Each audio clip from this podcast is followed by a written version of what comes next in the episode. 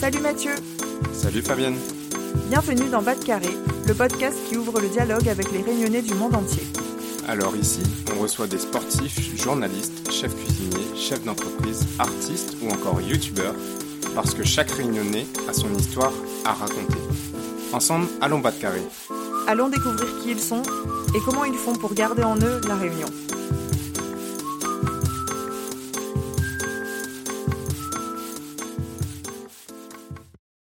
Salut Mathieu Salut Fabienne, comment ça va?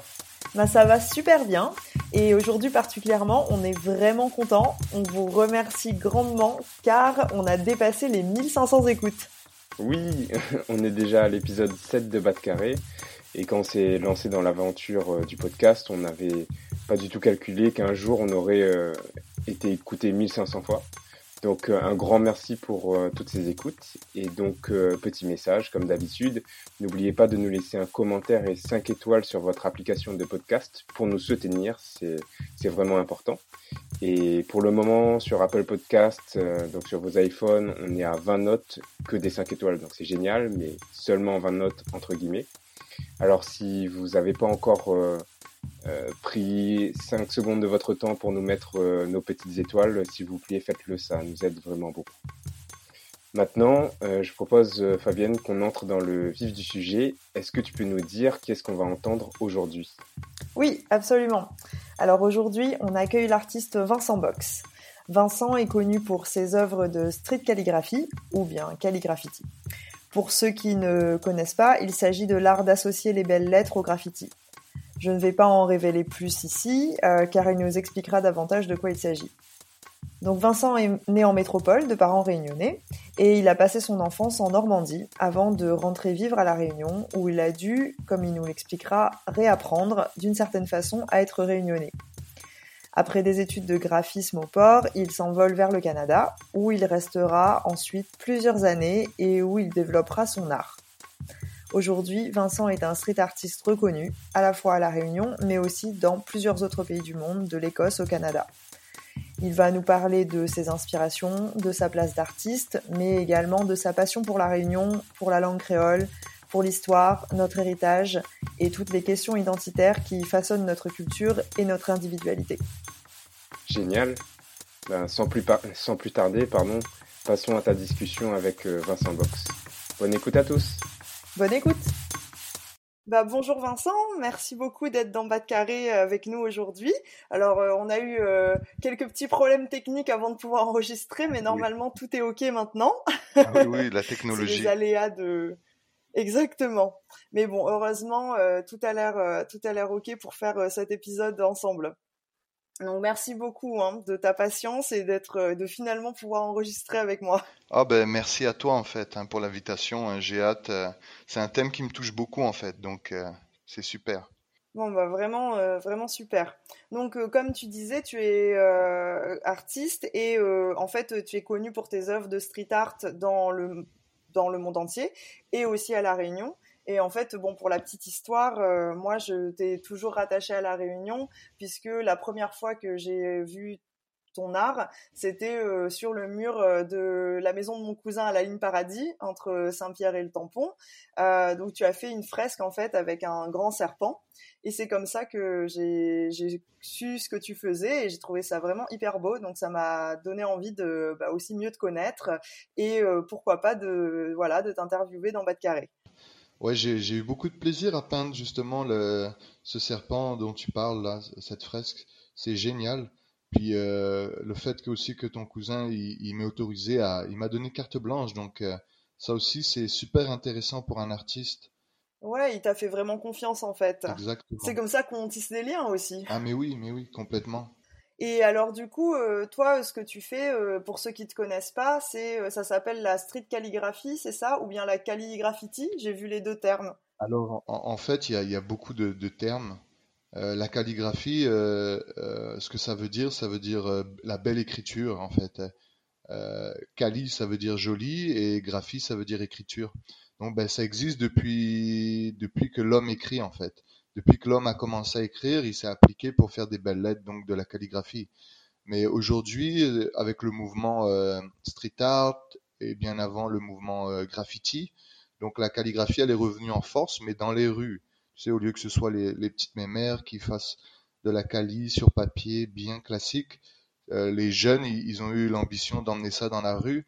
Et donc il y a un mouvement qui, qui est apparu et qui s'appelle le calligraffiti. Voilà, c'est la calligraphie mais avec un peu plus l'esprit de graffiti, donc de, de, peindre dans la rue.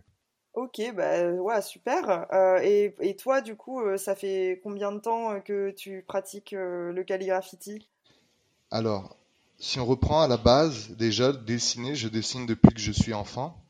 Après, j'ai suivi un parcours de, en art appliqué, je suis allé à Lillois, et ensuite, ben, quand il n'y avait plus rien pour moi, j'ai quitté, je suis allé au Canada faire un un diplôme euh, de designer graphique.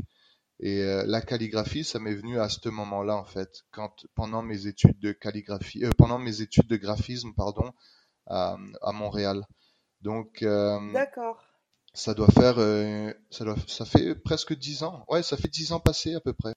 Ok, d'accord, oui, donc ça fait du coup une dizaine d'années que tu fais le, des calligraphies, donc non seulement à La Réunion, mais tu as commencé au Canada. C'est ça, exactement. En fait, tu vois, le, c'est très difficile euh, d'entrer dans le milieu fermé du, du, de l'art urbain, que ce soit le graphe ou le street art à Montréal. C'est très difficile d'avoir euh, des murs à peindre parce que c'est cher, ça prend beaucoup de matériel.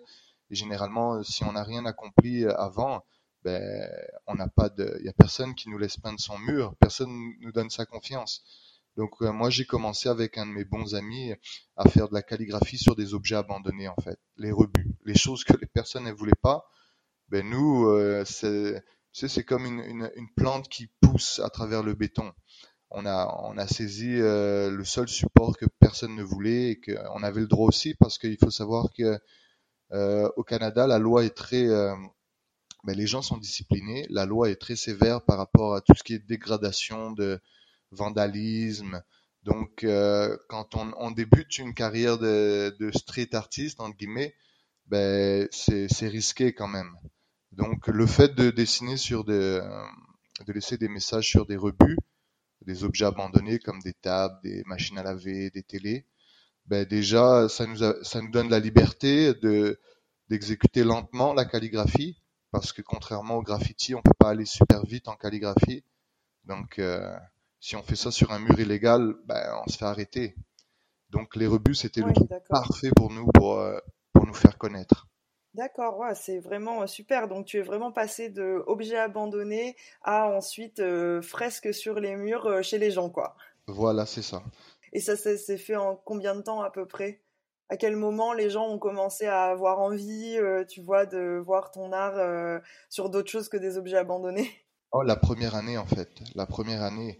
Euh, la première année, on en faisait de nuit, donc euh, j'étudiais, j'étais étudiant et j'avais un boulot aussi le soir. Et euh, finalement, j'en faisais sur la route. Donc, par exemple, entre mon boulot et chez moi, le soir quand je rentrais, ben, au lieu d'aller en ligne droite, ben, tu sais, les rues nord-américaines, elles sont en quadrillage. Donc, je zigzaguais, je, je quadrillais le périmètre et je recouvrais tous les objets abandonnés de messages. Et c'est au bout d'un an, lorsque pour la fête, euh, la fête du Canada, donc cette fête-là, elle est boudée par les, euh, par les Québécois, parce que c'est un peu, ils, fêtent un peu la défaite des Français face aux Anglais. Donc il a boude cette fête-là et eux, ils en profitent de ce jour de congé pour, euh, pour faire les déménagements. Donc les rues, elles sont inondées de, fournitures que les gens, ils utilisent plus, des tables, des, c'est incroyable. Et on en a fait la journée. Et là, on a eu beaucoup, beaucoup de gens qui nous ont reconnus, qui nous montraient des photos. On a eu des propositions d'articles, de magazines. Là, ça s'est envolé au bout d'un an. Et à partir de là, on a eu des invitations pour des, des festivals, on a eu des invitations pour des, euh, geeks, c'est-à-dire des, euh, projets euh, commerciaux. On a eu des, euh, des invitations pour des magazines, des articles de journaux. Donc, c'est allé super vite au bout d'un an, en fait. D'accord, ok, bah oui, effectivement, c'est super rapide, quoi. Oui, oui, oui. Ah, génial.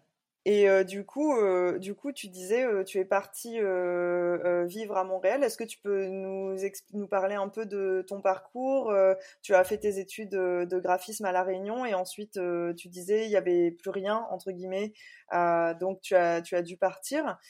Mais si je me rappelle bien, tu es pas né à la Réunion non plus. Voilà. Alors moi, c'est vrai, je, suis né en métropole, comme beaucoup de Réunionnais dont les parents ils ont dû partir pour avoir du boulot ou bien pour avoir une meilleure situation. Donc euh, mes parents, eux, ils sont allés euh, en région euh, parisienne pour travailler. Et à un moment donné, ils ont décidé de s'acheter une maison en Normandie. Donc c'est là où j'ai grandi, moi, dans une petite ville d'à peu près 3000 habitants. J'ai j'ai passé de mes 0 à mes à mes à mes 13 ans mais sachant que chaque année je venais en vacances à la Réunion, donc euh, j'avais quand même le j'avais quand même le lien avec ma famille qui est au port, ma famille qui est à Saint-Joseph, et euh, et euh, franchement, même jusqu'à aujourd'hui, je suis très proche de, de, toute ma famille, mes cousins, qu'ils soient de Saint-Joseph ou au port, parce que je, je les connais depuis depuis très longtemps. Et du coup, est-ce que tu t'es senti plus réunionnais ou normand quand tu vivais en Normandie? Alors, je me suis jamais senti normand. Euh, ben, d'abord parce que, euh, tu sais, j'ai beau être euh, blanc, mais en Normandie, les gens sont blancs comme des feuilles de papier. Du coup, ils, voyaient bien que j'étais pas un vrai Normand. Et j'ai toujours eu des questions quand j'étais enfant, du genre, ah mais pourquoi t'es es bronzé Est-ce que tu te laves Il faut te laver et tout? Et comme je suis roux aussi, donc un roux un peu bronzé, c'est encore plus bizarre. Donc c'était, euh, mais qu'est-ce qui est arrivé à tes cheveux? Il faut que tu laves tes cheveux, hein, c'est pas normal. Donc, pas euh, vrai. donc euh, quand j'étais enfant, donc je sentais bien que j'étais pas normand, quoi. mais c'est pas de leur faute en fait. C'est pas de leur faute. Ils sont pas habitués. Ils, ils ont, ils voyaient pas assez de gens de l'extérieur. Surtout dans la petite ville où j'étais, c'était, microscopique. Ouais, bah oui, oui, j'imagine. Oui, c'est vrai qu'ils devaient peut-être pas forcément avoir l'habitude, euh, oui, de rencontrer des gens qui leur ressemblent pas, en fait. C'est ça, c'est ça. Ben, c'est l'inconnu pour eux. Ben, je me souviens, je peux retrouver des, photos de classe où il y a moi, il y a un petit caf pas trop loin qui était mon ami, et il y avait un petit arabe aussi qui était mon ami, et on était les seuls, euh, on était les seuls à avoir l'épiderme euh, plus foncé qu'une feuille de papier en fait. Donc, donc les enfants, ils ont beaucoup de préjugés. Et tu sais, en Normandie, il y a un proverbe qui dit euh, méfie-toi, méfie-toi, méfie-toi. Donc euh, ah oui, d'accord. C'est pas un proverbe très positif, euh, en tout cas pour accueillir des gens différents, c'est sûr. Ouais, c'est clair, c'est clair. Donc après ça, à l'âge de 13 ans, ben, je suis venu habiter à la Réunion lorsque mon père il, a décidé de, de déménager. Donc ça, ça, a été une reconnexion euh, avec la Réunion. Donc on habitait à Terre Sainte. Et euh, Terre Sainte, c'est un endroit que j'adorais. Ça a bien changé. J'adore toujours Terre Sainte, mais ça a super changé. À l'époque, c'était vraiment, euh, c'était, on appelait ça le Tanambo, le quartier Far West, Terre Sainte. T'avais des jeunes qui disaient, c'était un peu ghetto hein, pour de vrai. Hein. C'était pas le, les maisons de les maisons de vacances ou les euh, trucs saisonniers qu'on a aujourd'hui. Hein. Il n'y avait pas de bus qui passait dans, Terre Sainte. Hein. Ah il n'y avait pas de, pas de, bus carrément, quoi. Ouais, oh ouais. Mais ça va, c'était bon enfant. C'était, c'était ghetto, mais vraiment bon enfant. T'as bien aimé grandir là-bas, enfin grandir, passer ton adolescence là-bas, du coup. Ah oui, c'était chouette. Ben, tu sais, il n'y avait pas besoin d'énormément d'argent. Hein. Tu, on allait jouer au foot, euh, on allait faire du bodyboard sur la plage, on allait euh, jouer de la guitare sur la plage, on allait se balader, on allait. C'était un. Il n'y avait pas besoin de, grand chose. Hein. On vivait d'amour et d'eau fraîche. C'était, c'était vraiment une super adolescence. Ah, c'est trop bien. Ça fait, c'est rafraîchissant à entendre ça. ouais, ouais, ouais. Et euh, quand, quand, du coup, quand tu vivais avec tes parents en Normandie, est-ce que vous parliez créole à la maison, par exemple? Alors, Justement, j'ai une anecdote qui est vraiment drôle, c'est qu'une fois, mon père, il, vient me chercher à l'école, j'avais fait une connerie, puis euh, et là, il m'engueule en créole devant tout le monde, et j'avais honte en fait. Bah, il m'engueulait en créole. Pourquoi?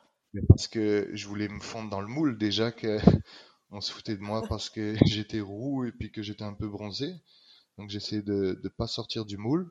Et là, il y a mon père qui débarque et qui parle en créole et tout. Donc moi, j'avais un peu honte. Je comme papa, parle moins fort, parle moins fort. non, à la maison, on, on, parlait créole, on mangeait créole euh, quand on pouvait, parce qu'il faut savoir que quand euh, sur la région parisienne, on a accès à plein de produits, mais en Normandie, c'est plus difficile. Donc euh, la, la, culture réunionnaise, on, en est fier, on essaie de, bah de on essaye de, de, comment on dit ça, de, de, la faire continuer, mais des fois on est dans des endroits où on n'a pas le choix, on n'a rien. Oui, mais du coup tes parents ils continuent à parler créole, ils ont parlé créole avec toi et euh, est-ce que ils, ils faisaient d'autres choses, euh, ben peut-être euh, comme tu disais, même si c'était un peu dur de trouver des produits, est-ce qu'ils essayaient quand même de faire des plats créoles et tout? Ah oui, oui, ben mon père, il, m'avait appris à faire des samoussas. Mon père, il est, mon père, il, il, plante, il aime les, euh, il aime cultiver, il aime faire des plats, il aime, il est, bah ouais, il est à l'aise dans sa, dans, dans sa culture créole, puis il en est fier et, et euh, il, adore recevoir des gens et faire des, euh, faire goûter son bread ou les aliments que lui-même il fait pousser. Non, franchement, c'est, c'est vraiment chouette. Ah bah ouais, trop bien. Du coup, c'est tu te sentais réunionnais malgré tout, même en vivant euh, dans une culture totalement différente. Et parce que déjà, tu rentrais tous les, toutes les vacances, euh, comme tu disais, et puis euh, tu avais toujours le lien avec tes cousins et ta famille qui étaient encore à la Réunion. Et tes parents continuaient à, à eux-mêmes se sentir réunionnais, même s'ils étaient partis ah en fait. Ben, tu sais, même entre réunionnais, on se regroupait. Par exemple, en Normandie, la voisine d'en face, elle était réunionnaise. Euh, euh, à l'école, euh, j'avais d'autres amis qui n'étaient pas dans ma classe, mais tu sais, ils étaient réunionnais aussi. Donc on avait un peu notre, notre petite mafia réunionnaise, notre petite gang de réunionnais. Puis on parlait en créole pour pas que les autres comprennent, des fois, tu sais, mais entre nous dehors comme ça. Euh, après, mais cette culture réunionnaise là, après, euh, quand je, suis venu habiter à la Réunion, ben justement, il, a fallu que je me suis rendu compte que ben, il en manquait, qu'il manquait beaucoup de, de, morceaux au puzzle de mon identité réunionnaise. Et donc, il a fallu que je sois plus royaliste que le roi quand j'étais à Terre Sainte pour me faire accepter, tu vois, pour pas me faire traiter des oreilles. Non pas que c'est une insulte, hein, mais pour moi qui, qui était réunionnais et qui était fier d'être réunionnais, pour moi, me faire appeler des oreilles, je, moi je le prenais comme une insulte. Moi parce que c'était comme si on, ils m'enlevaient mon droit d'être réunionnais, tu sais, comme si je suis réunionnais malgré euh, comment je suis, malgré où je suis né, malgré d'où je viens, et que quand il y en a un dans la rue, il m'appelait tes oreilles. C'est comme s'il m'enlevait tout ça, c'est comme s'il me déshéritait de ma culture réunionnaise. Alors moi, ça me plaisait pas du tout. J'aimais pas qu'on m'appelle les oreilles. oui, je comprends. Et puis c'est un peu, finalement, c'est un peu l'expérience inverse de ce que tu avais vécu euh, ou, ou, pu ressentir en Normandie, où les gens te faisaient sentir que tu étais différent. Et là, tu arrives, toi, à la Réunion, où tu as l'impression euh, de te sentir chez toi, mais en fait, il y a quand même encore des gens qui te font te sentir différent, un peu comme si continue, tu continues à être pointé du doigt par les autres. Quoi. Mais, mais en fait, ils avaient un peu raison parce que malgré le fait que je venais en vacances et que mes parents étaient créoles, ben, il y avait tout à faire au niveau de la culture, au niveau des traditions, au niveau de l'histoire, au niveau de... tu sais même encore aujourd'hui, j'en apprends beaucoup sur l'histoire euh, réunionnaise et je trouve c'est super important. C'est ce que l'histoire, euh, c'est ce qui fait euh, aussi la, une culture, euh, de savoir ben, d'où on vient, qui on est, pourquoi on est là, pourquoi on mange ça, pourquoi on mange pas ça, pourquoi on fait comme ça. Ça fait partie de notre culture et c'est des choses que moi j'avais pas et il a fallu justement que je réapprenne tout ça quand j'ai euh, emménagé à la Réunion. Il a fallu que ben c'était bien beau d'avoir des parents réunionnais et de dire que j'étais réunionnais parce que je connaissais euh, des mots en créole et que je mangeais le rougail saucisse des fois le dimanche, mais il manquait encore, il fallait fallait persévérer. Qu'est-ce que, par exemple, qu'est-ce que tu as euh, appris ou quelles habitudes tu as pu changer en, revenant habiter à La Réunion? Alors, euh, ben, La Réunion, en fait, tu sais, je l'ai quitté, je l'ai, je l'ai rejoint, quitté, rejoint plusieurs fois, en fait. Donc, à chaque fois, c'est différent. Et euh, je te dirais, La Réunion, ben, c'est le, le parler, il change énormément. J'ai quitté La Réunion pendant dix ans, au moins dix ans. Et euh, le parler, il change Après tes études, donc Ouais, c'est ça. Donc le parler, j'ai vécu 10 ans à Montréal. Donc quand je suis rentré à La Réunion, il y avait une nouvelle route, la route des Tamarins. Déjà, ça a changé le rapport avec mon île, tu sais, le fait de pouvoir aller du nord au sud en, en une heure. Mm, mm. Alors que moi, quand euh, j'allais à l'école euh, euh, à Lillois, j'avais des cours à l'université, je me tapais presque 3-4 heures de route en passant sur le littoral, tu sais, avec les embouteillages. Donc ça a changé mon rapport à la Réunion. Maintenant, j'ai l'impression que la Réunion, elle est plus petite parce que je peux aller du nord au sud en une heure. Oui, je comprends. Je comprends très bien. Moi aussi, ça m'a fait la même chose quand euh, je suis rentrée euh, quelques mois ou quelques, ou quelques années euh, après la construction de la route des Tamarins. Et quand mes parents me disaient Ah, ben on est allé dans le sud, parce que bon, ils habitent dans le nord, et puis mon, mon, papa, il est du sud. ils me disaient Ah, bah, on est allé visiter tel tonton, et, et, ah, bah, ça prend que trois quarts d'heure, hein c'est fou parce que parce que comme toi en fait, comme toi, je me souviens de, du trajet euh, à l'époque. Tu dois passer effectivement par route du littoral. Alors si elle est fermée d'un côté parce qu'il y a eu un éboulis, bah là t'es vraiment pas arrivé. Ah, c'est clair, ah, c'est clair. Et même l'est, tu vois, j'ai redécouvert un peu l'est en rentrant à la Réunion parce que l'est, moi, je, je, vivais principalement, euh, je vivais à Saint-Pierre, donc euh, je passais le plus plus clair de mon temps dans les transports dans l'ouest, à aller au port, ou bien aller à Lillois, ou bien aller euh, à l'université de la Réunion à Saint-Denis. Donc je connaissais ce littoral ouest là, mais l'est, mm. je le connaissais beaucoup beaucoup moins. Et là, ben, au fil du temps, euh, euh, j'ai eu des projets à Saint-Denis et je me suis rendu compte, allez, on va essayer par l'est, tu vois, histoire de découvrir un peu plus l'île. Et finalement, ben, c'est incroyable l'est. L'est, c'est un peu le Havre le Havre, euh, un Havre euh, de paix parce que c'est le côté très rural, très, euh, c'est aussi intense, mais d'une autre manière.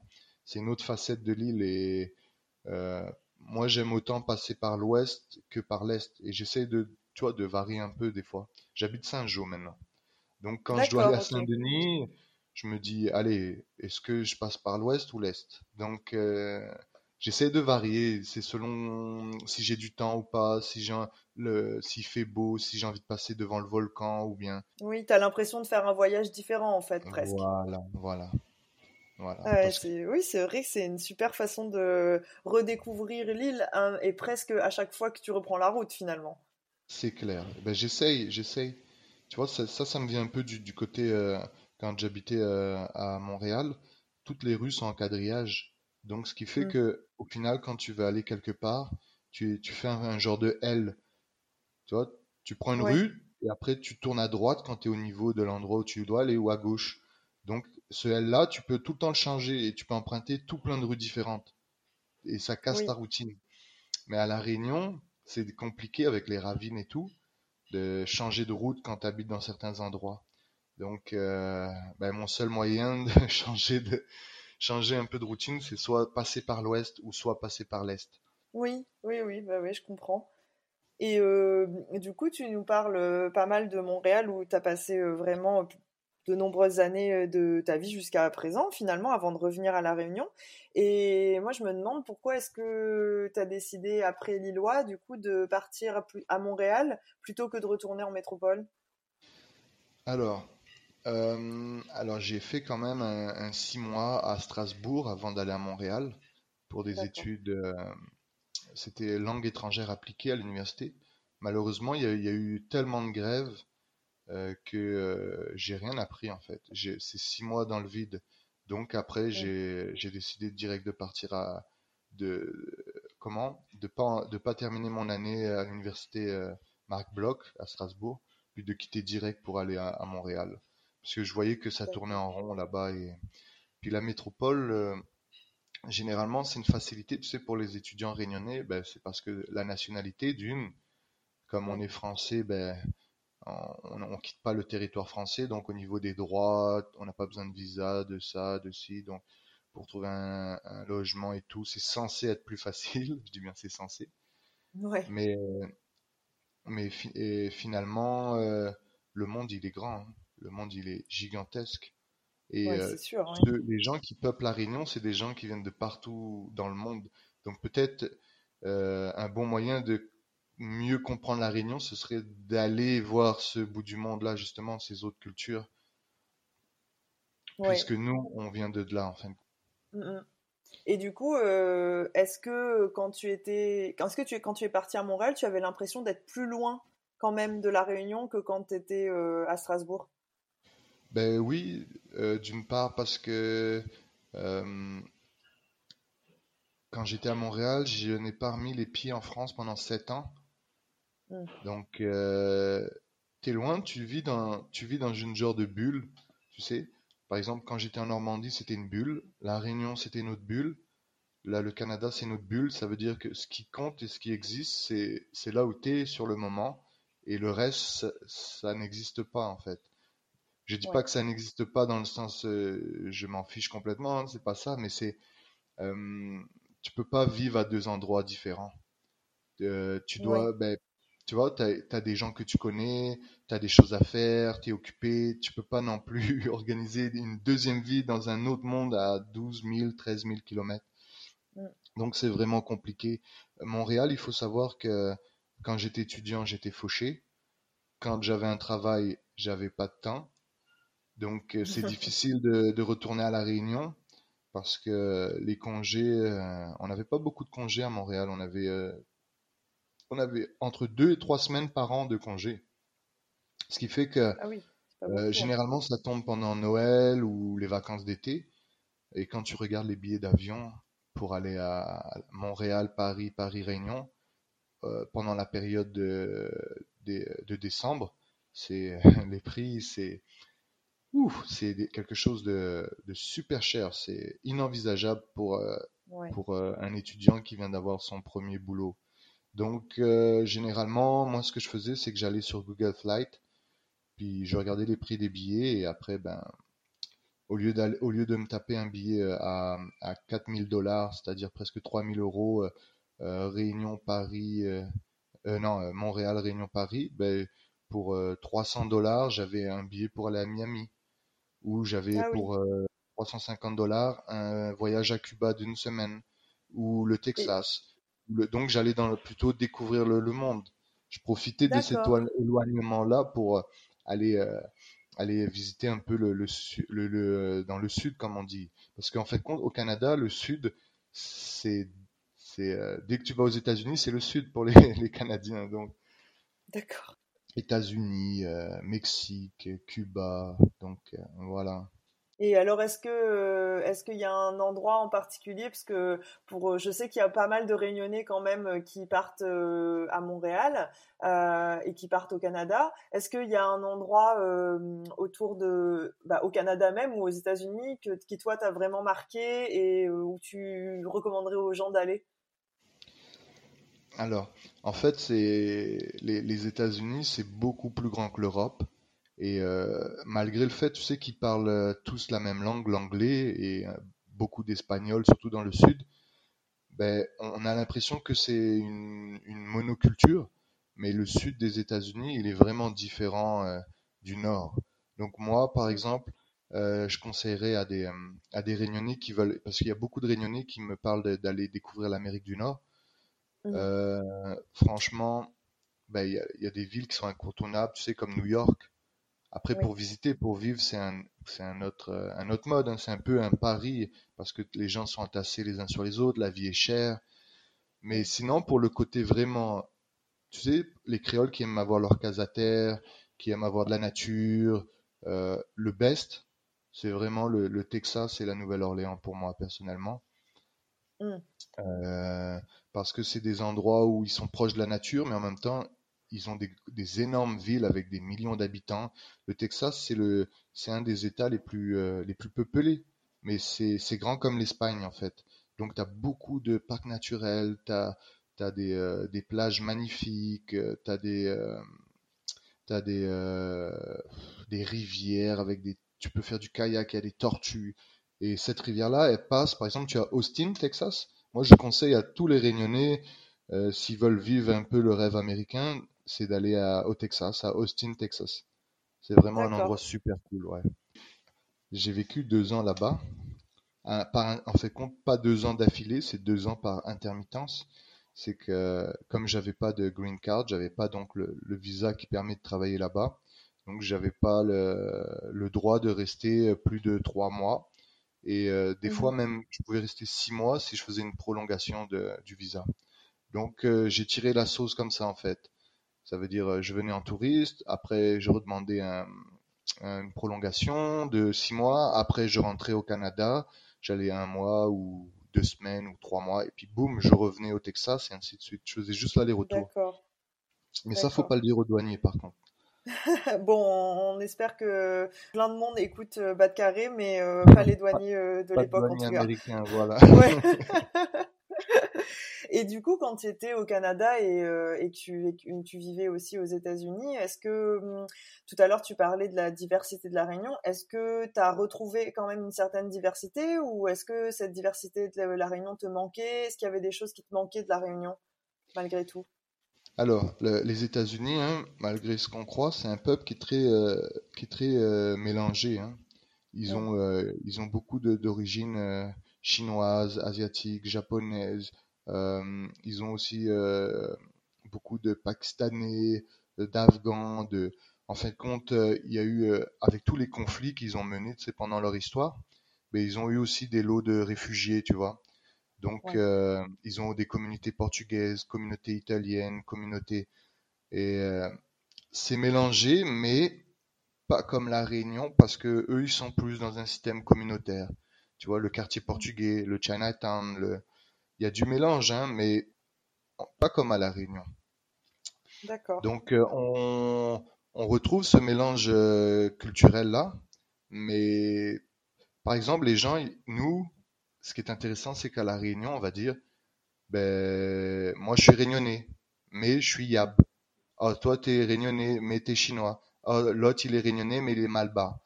Et aux États-Unis, ils vont dire, ils diront pas qu'ils sont américains en fait, ils vont dire directement, oh moi je suis italienne. Ah, on va lui dire, ah bon, tu es italienne? Elle dit oui, oui, parce que mes ancêtres étaient italiens, tu sais. Donc c'est même pas sa mère ou sa grand-mère qui est italienne, mais la fille, elle va dire qu'elle est italienne parce que son nom, c'est euh, Cooper, ou bien c'est un nom italien, tu vois, d'origine italienne. Donc, ses ancêtres étaient italiens et elle, elle, se sent italienne. Tu vois, c'est quand même drôle. Hein donc il y a un rapport à la culture. Elle peut être née, euh, ouais, effectivement, oui, parce que ah, du coup là, euh, ce que ce que tu dis, c'est qu'elle peut être née, la personne peut être née aux États-Unis, ses parents aussi aux États-Unis, mais pour autant, le fait qu'ils peut-être qu'ils aient un territoire euh, qui soit euh, très marqué peut-être avec des codes euh, hérités de la culture italienne, ils se sentent italiens en premier en fait. Ouais, mais des fois tu sais c'est même ils même ils vivent pas dans la communauté italienne mais ils se pensent italiens ou irlandais ou D'ailleurs, c'est, ça fait rire beaucoup de gens. Tu vois, par exemple, les, les vrais Irlandais, quand ils vont à, à Boston, puis qu'il y a des gens qui leur disent, oh, moi aussi, je suis Irlandais ben, les vrais Irlandais, ils rigolent parce qu'ils disent peut-être ton arrière, arrière, arrière grand-père, oui, mais toi, tu es plus Irlandais, toi. Chacun défend euh, son petit bout de culture un peu finalement. Hein. Ouais, t'imagines à la Réunion, par exemple, on dirait euh, euh, quelqu'un nous dirait, ben moi, je suis pakistanais. Ah bon? Oui, oui, parce qu'en fait, quand mes ancêtres venaient du Pakistan. Ou bien, oh, moi, je suis je suis vietnamien parce que mon arrière, arrière, arrière, arrière grand-père venait du Vietnam tu vois? Donc les Américains sont plutôt comme ça, alors que nous, on aura tendance à dire qu'on est réunionnais. Ouais, c'est vrai que c'est vrai que du coup la diversité est un peu vécue d'une façon différente. Et qu'est-ce que et qu'est-ce que tu préfères finalement? Est-ce que est-ce que tu préfères l'un ou l'autre? Toi personnellement, comment dans ton dans ton ressenti? Oh, j'ai pas vraiment de, de, de préférence. Moi, je, je préfère mon, mon, mon mode réunionnais en fait parce que ben, ça marche mieux, c'est un système qui marche mieux, tout le monde... Euh, après, quand je dis ça, il y a des gens, ça leur fait grincer des dents, quand je dis tout le monde vit en paix, tout le monde... Mais il y a, y a quand même des... On n'est pas à l'abri, tu vois, malgré, malgré qu'on s'appelle La Réunion, malgré qu'on est isolé du monde, malgré notre histoire, on n'est pas à l'abri de d'avoir des problèmes, mais au niveau... Euh, on est quand même un exemple, hein. il faut pas se mentir, hein.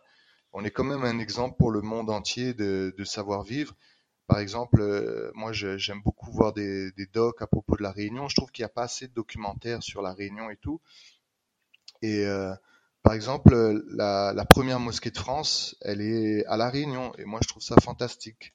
Tu vois, c'est une fierté. Je suis pas musulman, hein, mais pour moi, c'est une fierté que la première mosquée de France soit à La Réunion.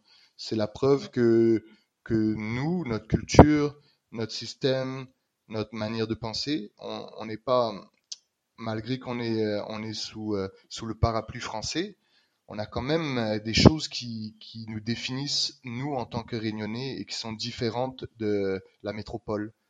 On n'est pas des, on pas des Français qui habitons à La Réunion, on est des Réunionnais à La Réunion. bah, du coup, euh, euh, pour toi, tu dirais que c'est quoi être réunionnais alors? Alors, être réunionnais, ben justement, c'est très compliqué. Et je pense que c'est la question que beaucoup de gens ils se posent. Et je pense qu'il y a beaucoup de personnes qui ont essayé de répondre à cette question-là. Alors, euh, pour moi, ben, pour c'est pas une, une question de là où on est né. Euh, par exemple, il y a des, je connais des personnes, ils sont nés en métropole et ça fait 50 ans qu'ils sont à la Réunion. Ben, ces gens-là, ils comprennent mieux la Réunion, par exemple, qu'un Réunionnais qui est né et qui a 20 ans, tu sais, un Réunionnais de 20 ans. Mm. Donc c'est c'est un état d'esprit.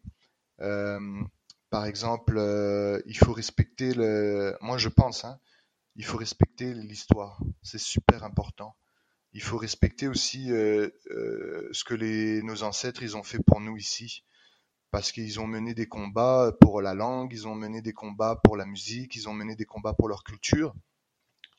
Tu sais, euh, par exemple, il y a un réunionnais qu'il faudrait absolument que vous rencontriez, c'est Florent Turpin. Alors lui, c'est un, je sais pas si le terme est exact, hein, mais pour moi, c'est un historien, ok, euh, on l'avait invité euh, avec mon cousin Jaman Bataille, on l'avait invité pour le 20 décembre 2019 au port et il avait fait une conférence et il nous parlait euh, donc des marrons, il nous parlait des, des engagés, il nous parlait parce que justement tu vois la, la culture réunionnaise, on fait beaucoup beaucoup référence à l'esclavagisme et donc à l'abolition de l'esclavage. Mais ce qu'il faut savoir, c'est que ces esclaves-là, ils ont été dépouillés, dépossédés de leur culture ils ont été euh, métropolisés en quelque sorte. Ça veut dire euh, ils devaient euh, se coiffer comme des métropolitains, ils devaient parler comme des métropolitains, ils devaient s'habiller comme des métropolitains.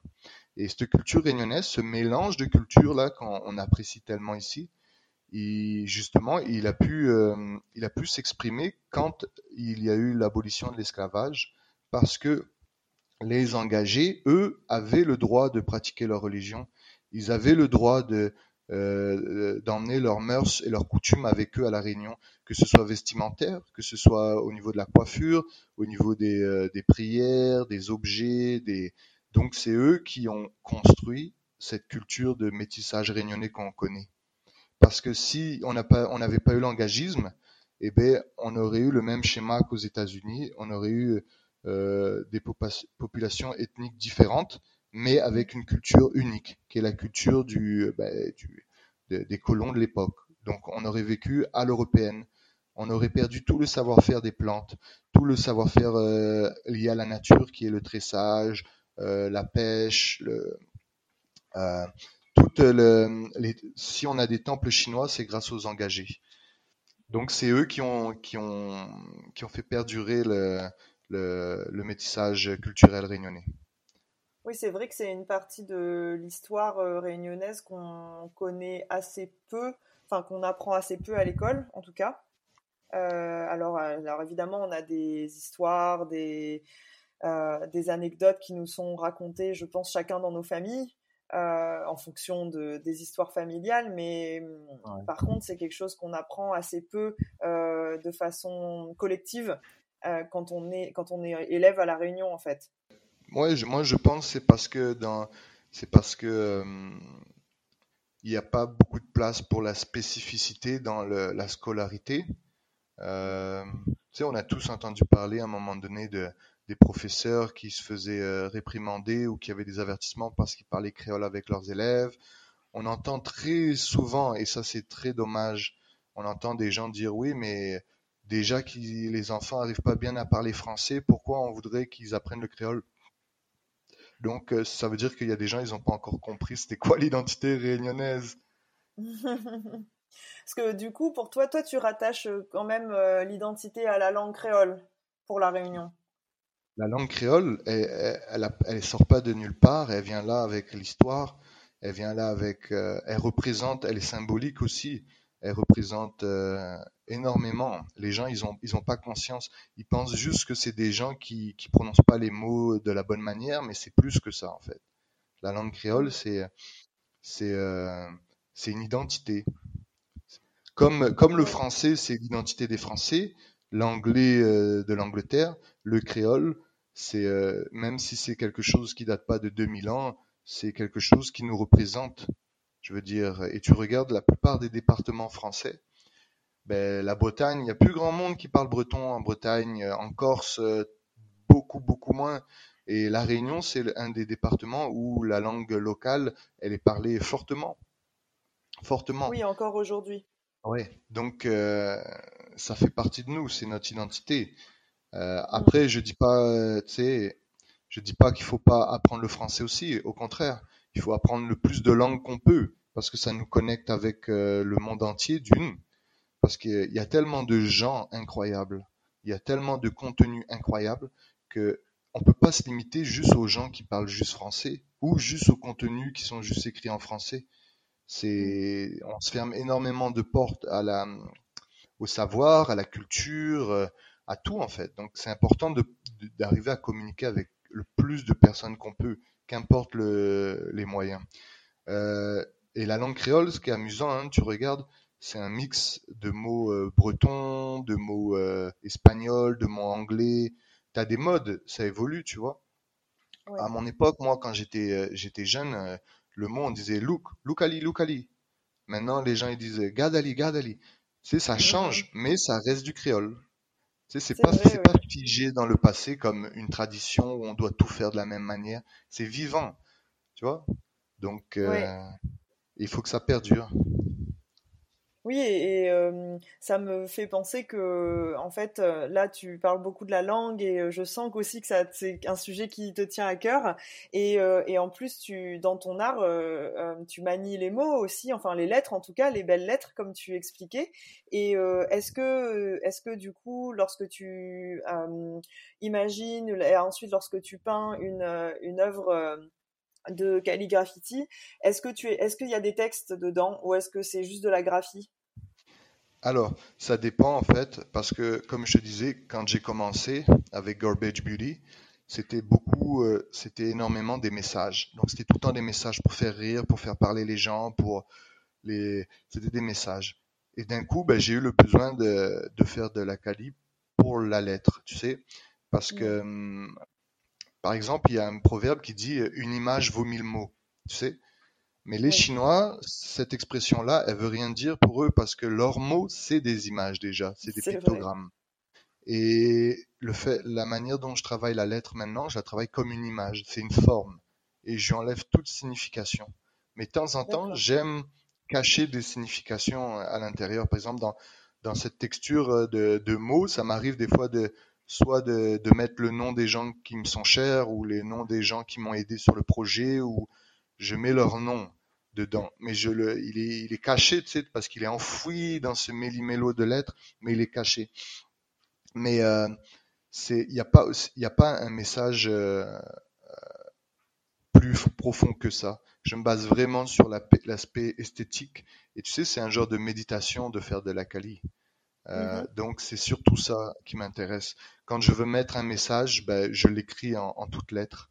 Par exemple, pour euh, euh, il y a deux ans de, de ça avec euh, avec euh, le lab et Artefact. Donc, il m'avait invité à faire un, genre de résidence, à peindre à Bois d'Olive et dans des habitations, tu sais, de qui, comment on appelle ça, prioritaires. Donc, c'est des quartiers prioritaires. Donc, j'avais, on avait écrit dans, dans le garage des habitants, on avait écrit des messages en créole. Donc, juste en calligraphie, bien banale, donc, euh, ça m'arrive aussi de, de, faire ça, mais beaucoup moins parce que je recherche aussi quelque chose d'unique, tu vois. En tant qu'artiste, mon, mon, but, c'est d'avoir quelque chose d'original. Et juste écrire des mots et des phrases, c'est euh, ben, du déjà vu. C'est euh, moi, j'ai besoin de, j'ai besoin de, je suis un peu, euh, comme euh, Christophe Colomb. J'ai besoin de découvrir l'Amérique, tu vois. Donc, il faut que j'expérimente des choses. Je sors des, des sentiers battus, en fait. Oui, je, je comprends. Oui, c'est vrai que, euh, bah, ah, en fait, bon, moi personnellement, euh, j'avais, euh, j'avais jamais entendu parler de, de calligraphie avant de découvrir euh, tes œuvres en fait. Donc j'ai l'impression que c'est assez rare, que c'est un peu pionnier. Alors tu me corriges si c'est pas si c'est pas le cas, mais et du coup, est-ce que c'est ça, cet aspect aussi original qui fait que tu intéresses les gens dans différents pays, différentes cultures, tu penses? Alors, euh, tu sais, avec l'apparition des réseaux sociaux, on s'est rendu compte qu'on était des milliers à faire du calligraphiti. D'accord. Alors, euh, tout se ressemble, tout. Donc, euh, à l'intérieur de ce mouvement calligraphiti, j'essaie quand même de, d'essayer d'innover, tu sais, d'apporter quelque chose à, ce courant-là, en fait.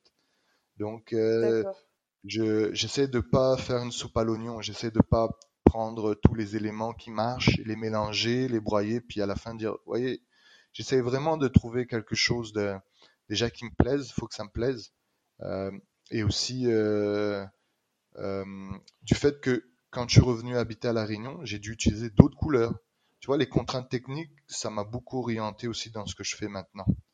Ah oui, à cause, à cause du climat, tu veux dire que tu as dû utiliser d'autres couleurs? Voilà.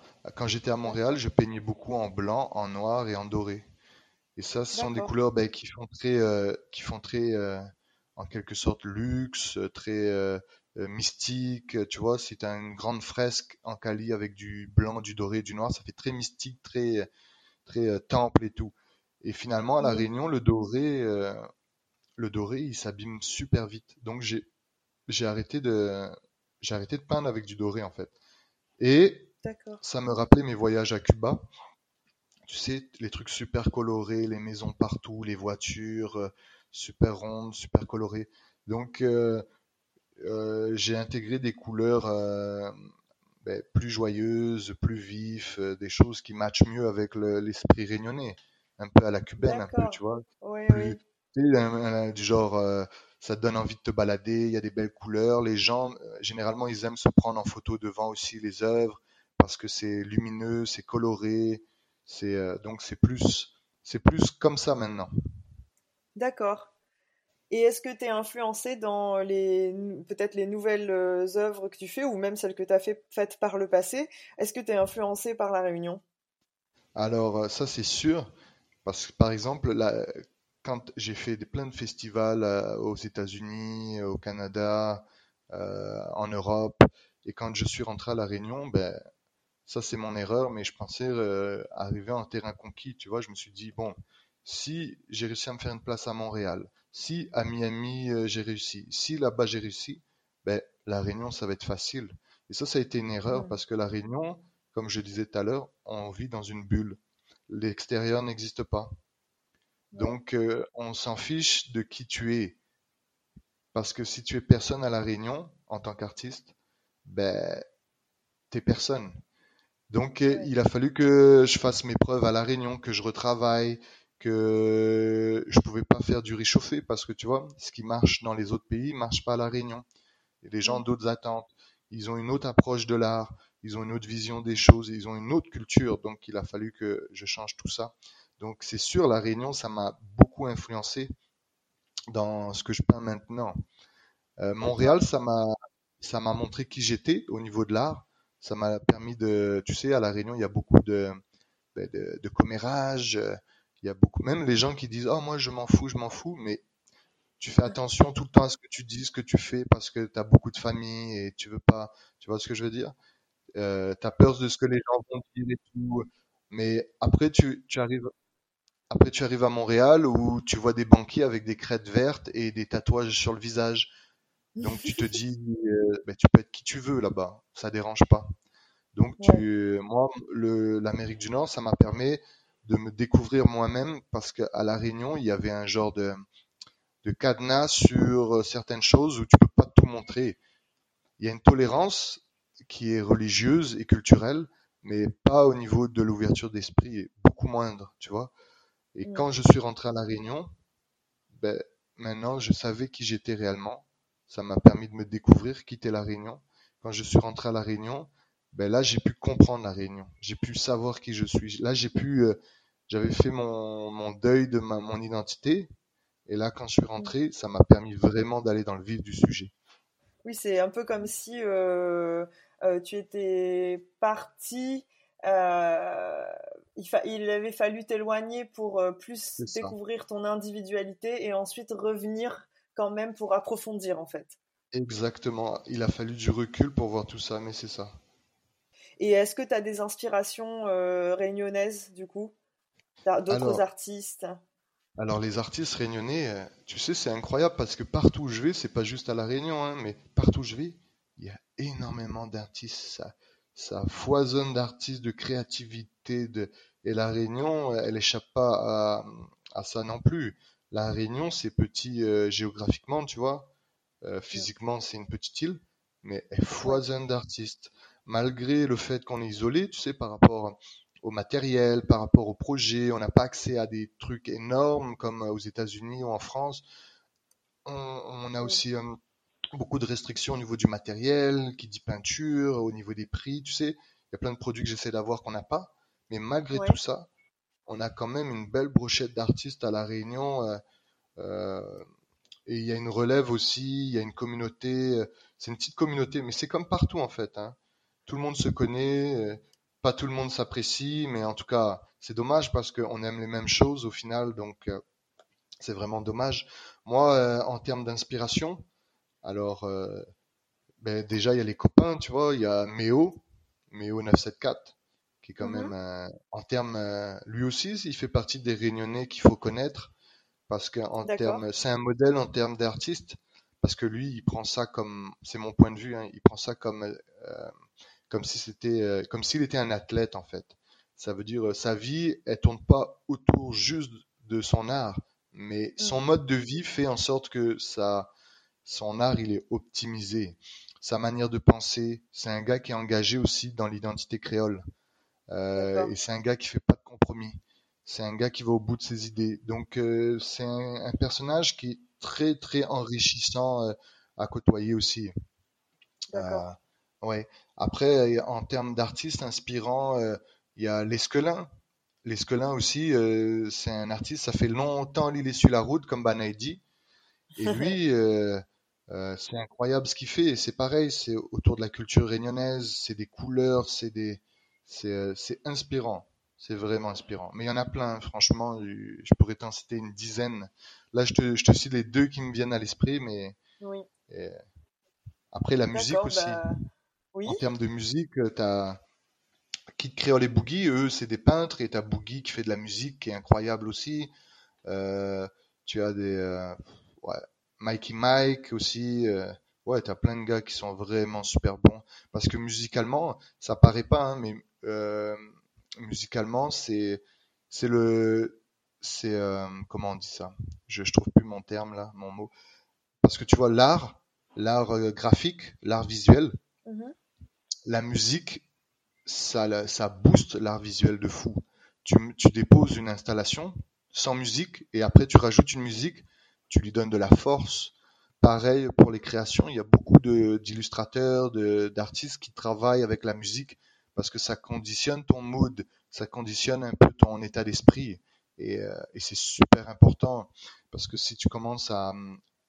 imaginons quelqu'un qui écrit un poème, s'il est triste, ce sera pas le même poème que s'il est heureux.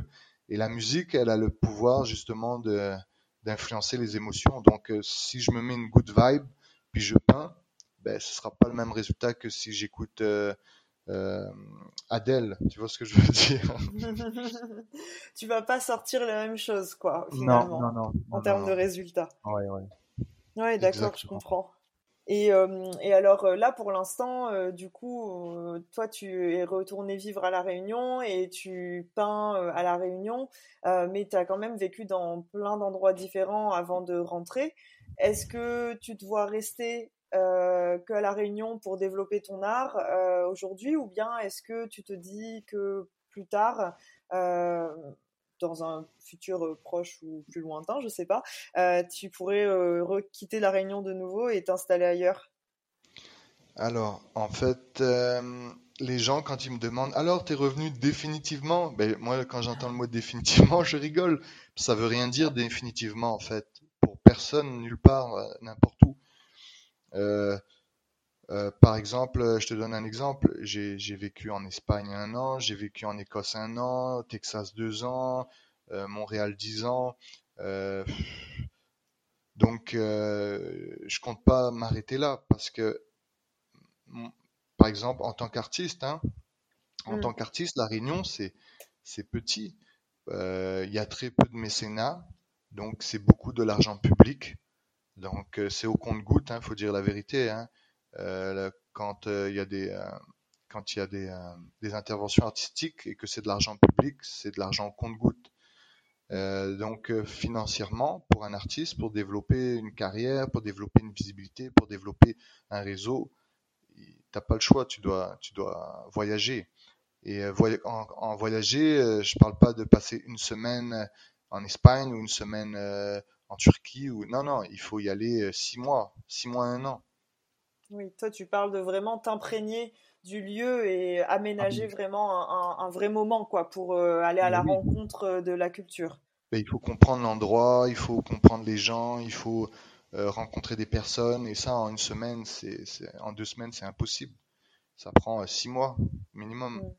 Donc, on rencontre des gens, et de toute façon, quand tu aimes l'art, là, tu vas te faire tellement d'amis partout où tu vas aller. C'est, un langage universel, hein. Les gens, c'est, ça que j'aime dans ce que je fais, c'est que j'ai pas de routine, hein. Je fais pas la même chose, euh, je vais pas faire la même chose pendant 30 ans de ma vie.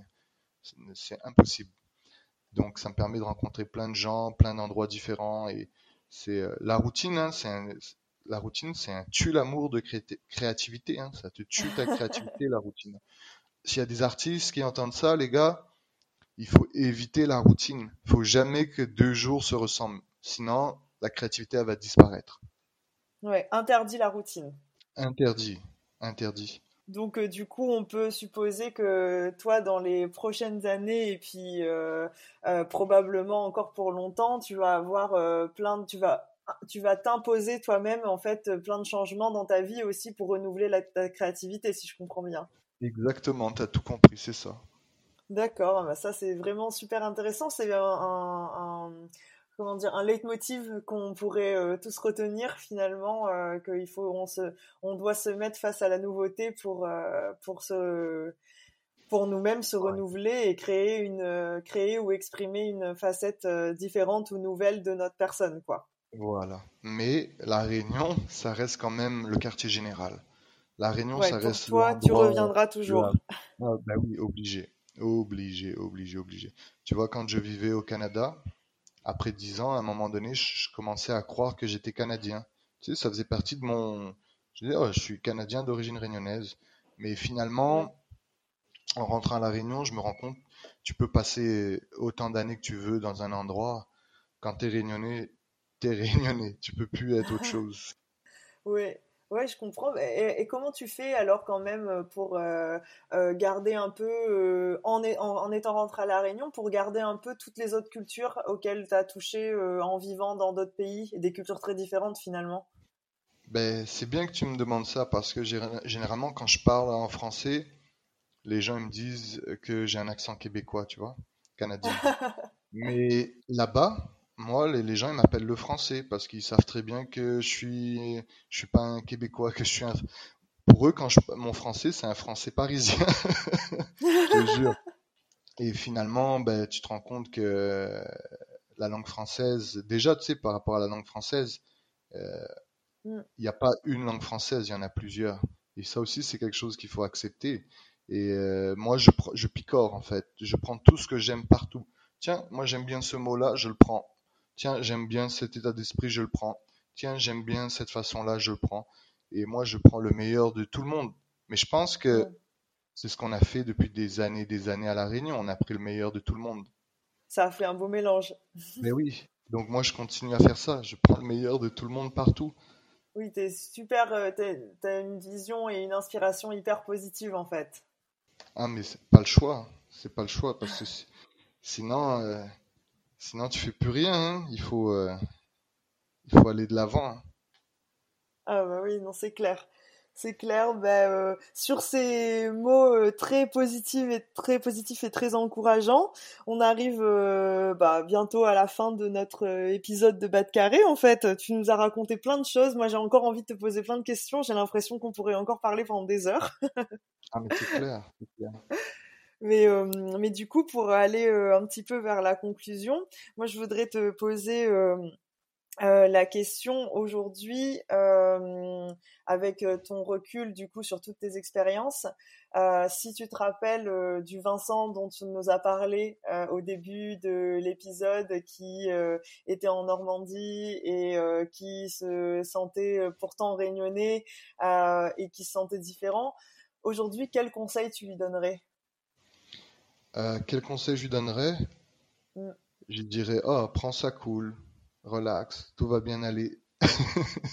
Franchement, tout va bien se passer. Ouais, c'est chaque chose en son temps. Tout vient à point à qui sait attendre un peu. Exactement, exactement. Bon, et bah pour conclure, est-ce que tu veux nous dire euh, un petit mot ou une expression en créole que tu aimes particulièrement? Alors, il y, en a plein. Tu sais, en plus des expressions euh, créoles, il y en a plein qui sont vraiment cool. Euh, je vais en prendre une qui est positive encore, là, c'est un main il vlotte. Tu vois?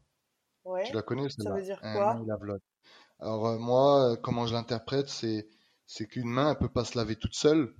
Donc, on a toujours besoin de quelqu'un d'autre. quand tu fais le bien, les autres te feront le bien aussi. L'entraide, c'est une des valeurs super importantes. Bah oui, ok. Bah, je connaissais pas cette expression, mais euh, je suis vraiment contente que tu me l'apprennes. Euh, je trouve que effectivement, euh, c'est le symbole de bah, du lien et aussi comme une poignée de main. C'est ça, exactement. Et ben génial. Bah, merci beaucoup Vincent, c'était vraiment trop bien de t'entendre euh, sur, euh, sur tous nos sujets. Franchement, super fascinant et de, et de t'entendre parler de ton art aussi. Euh, j'espère que ça va inspirer beaucoup de personnes qui nous écoutent et les encourager à aussi découvrir ce que tu fais s'ils te connaissent pas.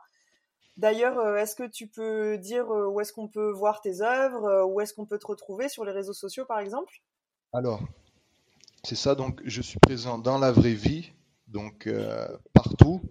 Euh, quand je dis partout, à la Réunion en tout cas, là je parle pour les Réunionnais. alors tu peux en voir un euh, sur l'ancien conservatoire en face de la mairie de Saint-Paul. Il y a une œuvre que j'ai faite avec le festival Réunion Métis. à Saint-Denis, sur la Cité des Arts, il y a une fresque que j'ai faite pour le festival Big Up. Euh, et en face, pas trop loin, dans la petite ruelle euh, piétonne qui passe derrière la fabrique, il y a une œuvre que j'ai réalisée aussi avec euh, pour durant le festival Réunion Graffiti.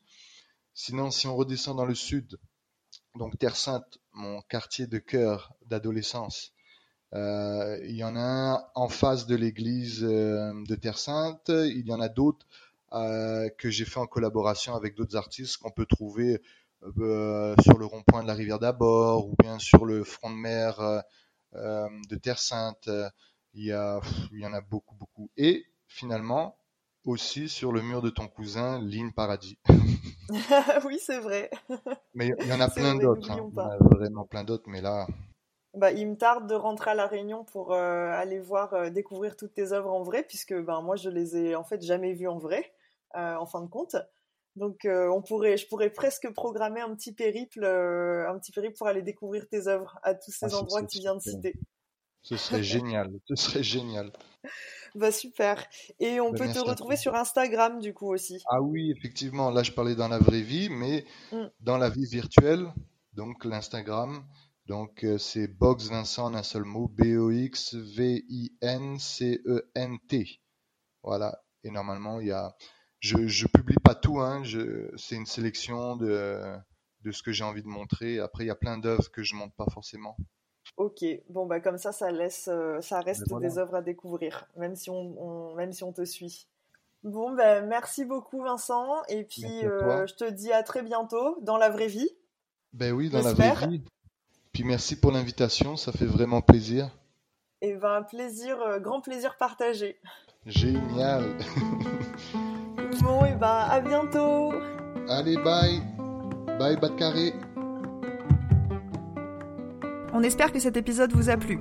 Si vous voulez nous encourager et nous aider à rencontrer des invités toujours plus extraordinaires, laissez-nous 5 étoiles sur Apple Podcast.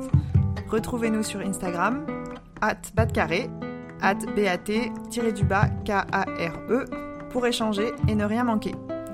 On se retrouve dans deux semaines pour un nouvel épisode. Bisous à toutes